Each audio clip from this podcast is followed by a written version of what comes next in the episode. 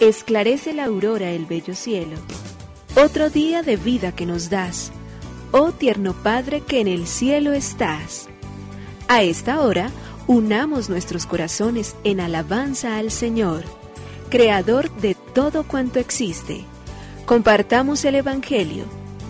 Reflexionemos en su palabra.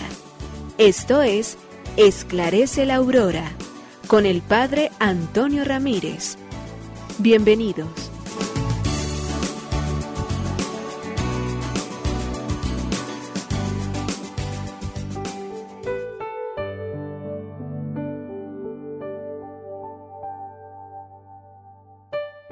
Bueno, muy buenos días. Hoy es viernes 17 de marzo del año 2023.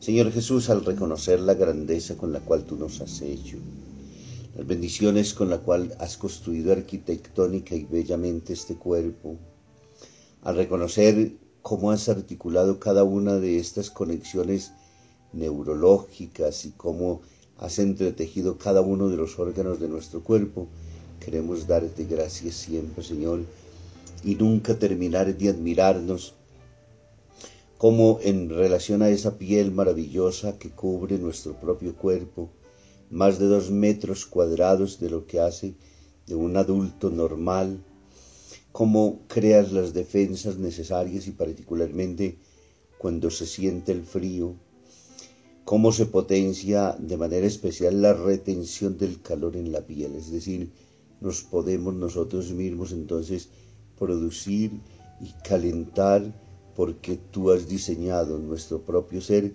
de tal manera que retiene entonces el calor. Y funciona a través de unos pequeñísimos y diminutos músculos que se levantan los pelos para atrapar el calor cerca de la piel. Además, esos mismos músculos de la red capilar no dejan que la sangre caliente fluya hacia las capas superiores de la piel.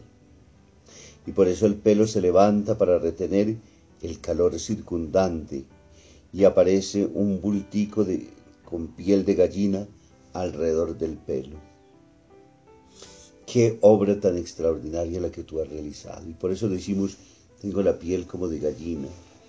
En el momento en que está haciendo frío, pero lo que está haciendo es reteniendo particularmente el calor y permitiendo que nosotros nos sintamos lo suficientemente bien que no perdamos ni nos descompensemos en la medida de la creación que Dios ha hecho para que nuestro cuerpo esté siempre protegido.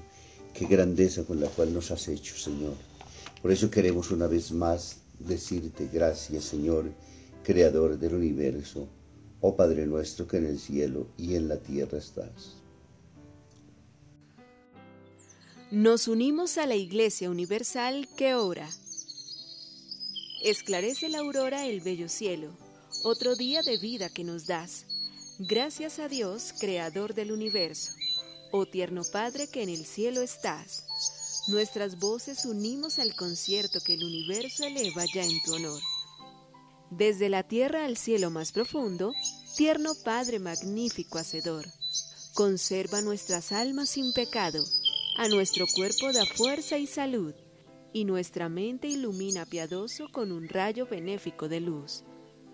Por nuestra amada patria suplicamos, por la iglesia elevamos oración, por nuestros amados padres y familia, siempre dichosos los hagas tú, Señor. En tu santo nombre, comenzamos este día de vida que nos das. Haz que lo acabemos santamente, oh Padre nuestro que en el cielo estás.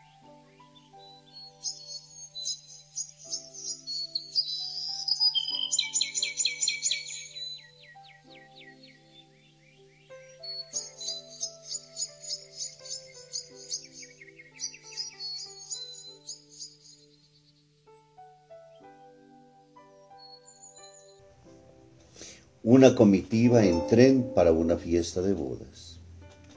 Fui testigo presencial en una estación del ferrocarril de la India de un hecho muy folclórico. Se trataba de una comitiva que iba a una fiesta de bodas. Todos dispuestos a desplazarse por el tren al lugar de la ceremonia. Este grupo serían unos 100 hombres y mujeres y habían reservado el vagón entero para ellos, vagón que En aquella estación debería engancharse a otro tren lento de mercaderías para un recorrido de unas ocho horas hasta su destino final.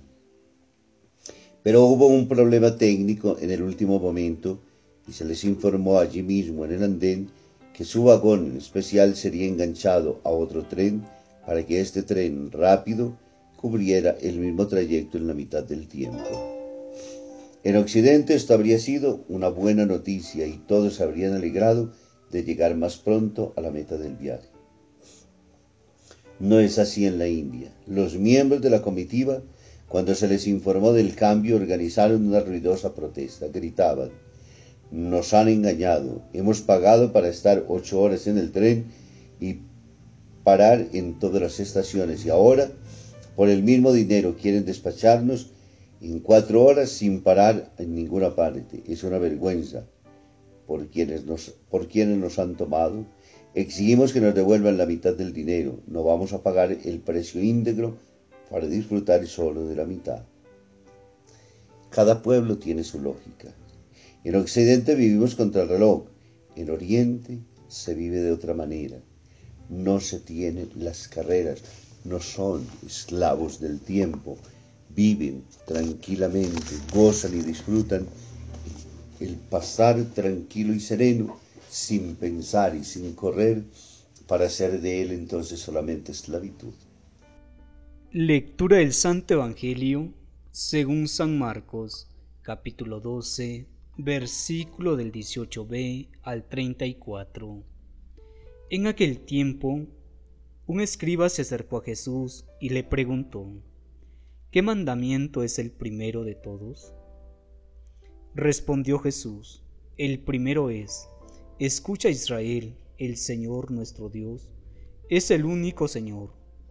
Amarás al Señor tu Dios con todo tu corazón, con toda tu alma, con toda tu mente, con todo tu ser. El segundo es este. Amarás a tu prójimo como a ti mismo. No hay mandamiento mayor que estos. El escriba replicó, Muy bien, maestro. Sin duda tienes razón cuando dices que el Señor es uno solo y no hay otro fuera de él, y que amarlo con todo el corazón, con todo el entendimiento y con todo el ser, y amar al prójimo como a uno mismo, vale más que todos los holocaustos y sacrificios. Jesús viendo que había respondido sensatamente, le dijo, No estás lejos del reino de Dios. Y nadie se atrevió a hacerle más preguntas. Palabra del Señor. Gloria a ti, Señor Jesús. El Evangelio de Marcos en el capítulo 12, versículos del 28b al 34, nos presenta hoy el evangelista cómo entonces viene un escriba donde Jesús entabla un bellísimo diálogo de lo que es realmente sustancial en la vida. Él que es un hombre buscador y que ha encontrado en diferentes lados los doctores de la ley mosaica desglosaban en 613 los preceptos, de los que 248 eran expresiones positivas, 365 eran prohibiciones, tanto como los días del año. Y había que cumplir todos los preceptos, pues constituían la ley. Y esto comprendía tanto la escrita en el Pentateuco como la oral en las tradiciones vinculantes, que también estaban escritas más tarde en círculos rabínicos, el Mishnah del siglo II después de Cristo, que será recogida particularmente del Talmud. Por ello él, en ese mar de cosas, cuando no ve tanta norma, cuando no sabe finalmente cómo compensar, trata de buscar a un magistrado que termine por explicarle y decirle a dónde se queda uno. Y va donde Jesús, el gran profeta, el hombre que tiene la respuesta sabia absolutamente para todo. Y por ello le pregunta, ¿Cuál de toda esa cantidad de mandamientos es el más importante? ¿A cuál de todos esos números de la Constitución debe rendirle realmente? ¿Dónde está el núcleo absolutamente de las cosas? Y Jesús de inmediato le dice, responde entonces con el Shema Israel. El Señor tu Dios es el único Señor, amarás a tu prójimo, amarás al Señor tu Dios con todo tu corazón, con toda tu alma, con toda tu mente, con todo tu ser. Y de inmediato entonces le agrega, y amarás a tu prójimo como a ti mismo. No hay mandamiento mayor que estos.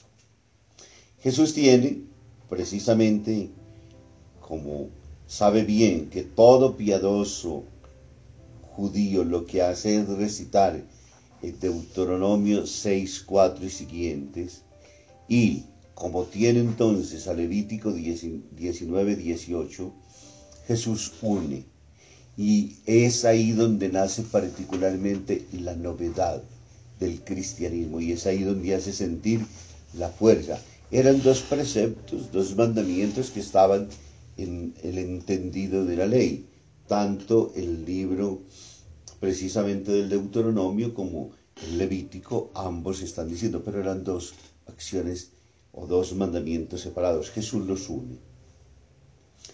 Y el escriba termina entonces después en esta bellísima acción. Tienes razón cuando dices que el Señor es uno solo y no hay otro fuera de Él, y que amarlo con todo el corazón, con todo el entendimiento y con todo el ser, y amar al prójimo de inmediato sigue. Hay una conjunción, une los dos mandamientos. Y amar al prójimo como a uno mismo vale más que todos los holocaustos y sacrificios. Jesús de inmediato se fija en esta respuesta extraordinaria y le dice no estar lejos del reino de Dios. Es decir, quienes finalmente logramos entender qué es lo que Dios quiere en la vida. Para amar a Dios hay necesidad de entender que somos criaturas, que somos obras creadas, de que tenemos un principio hecho por uno que es superior a nosotros mismos, que el ser no nos lo hemos dado a nosotros mismos y que ese ser nosotros lo reconocemos, lo valoramos, lo profesamos, lo creemos como nuestro Dios y Señor. Ante Él se dobla toda rodilla, pero de inmediato entendemos, pero nos ha creado con una sola gran tarea, amarnos. La esencia que el Evangelio tiene se llama amor. Y cuando aprendemos a amar al hermano, amamos a Dios. Y cuando amamos a Dios, tenemos que amar al hermano. Juan nos dice que si no somos unos mentirosos, y por ello aquí reside esta misión y esta tarea que tenemos absolutamente todos si queremos llegar a lo que Jesús mismo nos ha mostrado. Él que es el gran legislador nos enseña ahora cuál es el valor auténtico y pleno de quien dice amar a Dios y debe amar obligatoriamente al hermano. Nos bendiga el Padre, el Hijo y el Espíritu Santo. Muy feliz día.